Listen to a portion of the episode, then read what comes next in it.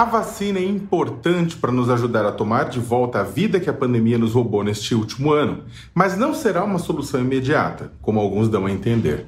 Ela começa a ser distribuída em março do ano que vem e nem todos os brasileiros a receberão em 2021, segundo o próprio governo federal divulgou nesta quarta-feira. Vai morrer muita gente ainda, como indica o aumento na lotação de UTIs, UTIs para Covid em hospitais privados e públicos por todo o país. Mortes que, em grande parte, poderiam ser evitadas se a administração Jair Bolsonaro não tivesse adotado o terraplanismo sanitário como política de Estado e a incompetência como modelo de gestão.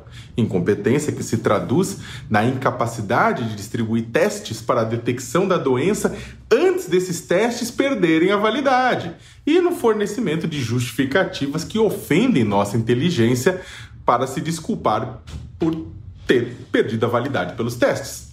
Cobrado a agir após as mortes começarem a ocorrer, o governo prometeu em abril desse ano distribuir mais de 46 milhões de testes para a Covid. Com isso, seria possível identificar os infectados e mantê-los em isolamento, rastreando também quem com eles teve contato com testes em profusão, reduziríamos o espalhamento da doença.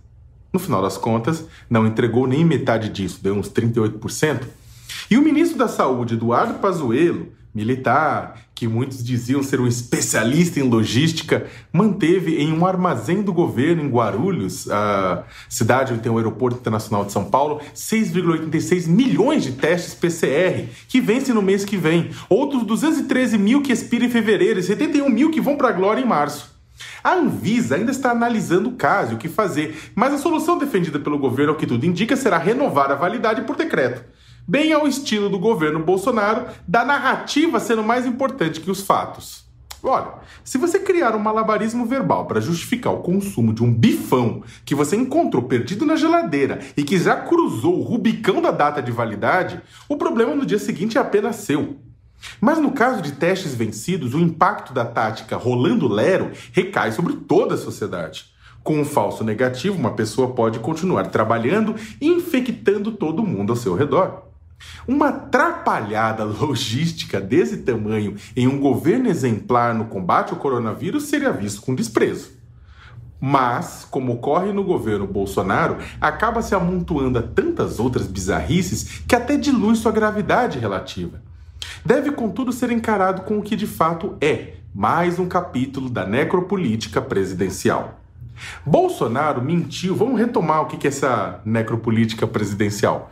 Bolsonaro mentiu ao longo dos meses ao dizer que quarentenas não funcionaram para retardar a propagação do vírus, ao afirmar que o isolamento social não teve impacto positivo, ao chamar de a pandemia de gripezinha e resfriadinho, ao defender que a cloroquina deve ser usada no tratamento da doença, mesmo com provas de que ela não funciona.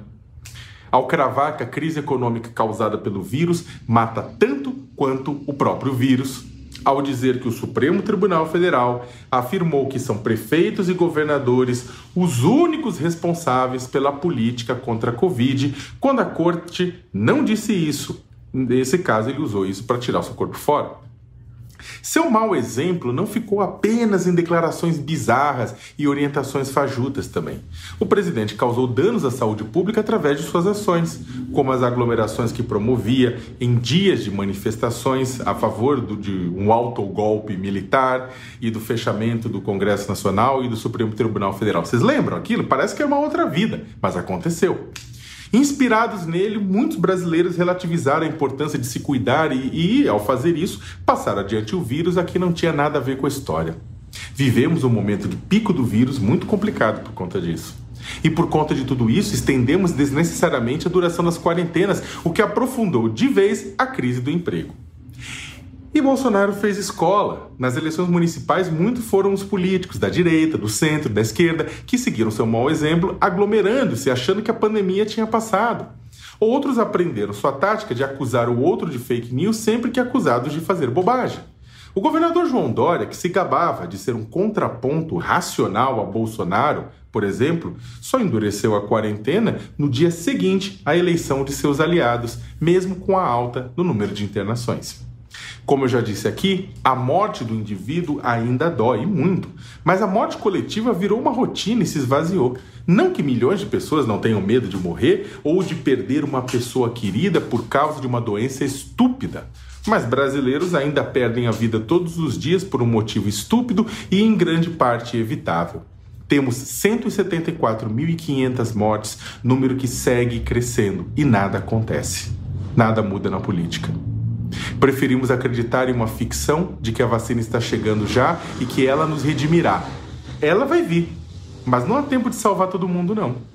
E responsáveis são todos, do presidente terraplanista passando por um Congresso Nacional que vê isso com cara de paisagem, até nós, que estamos banalizando o que nunca poderia ser banalizado.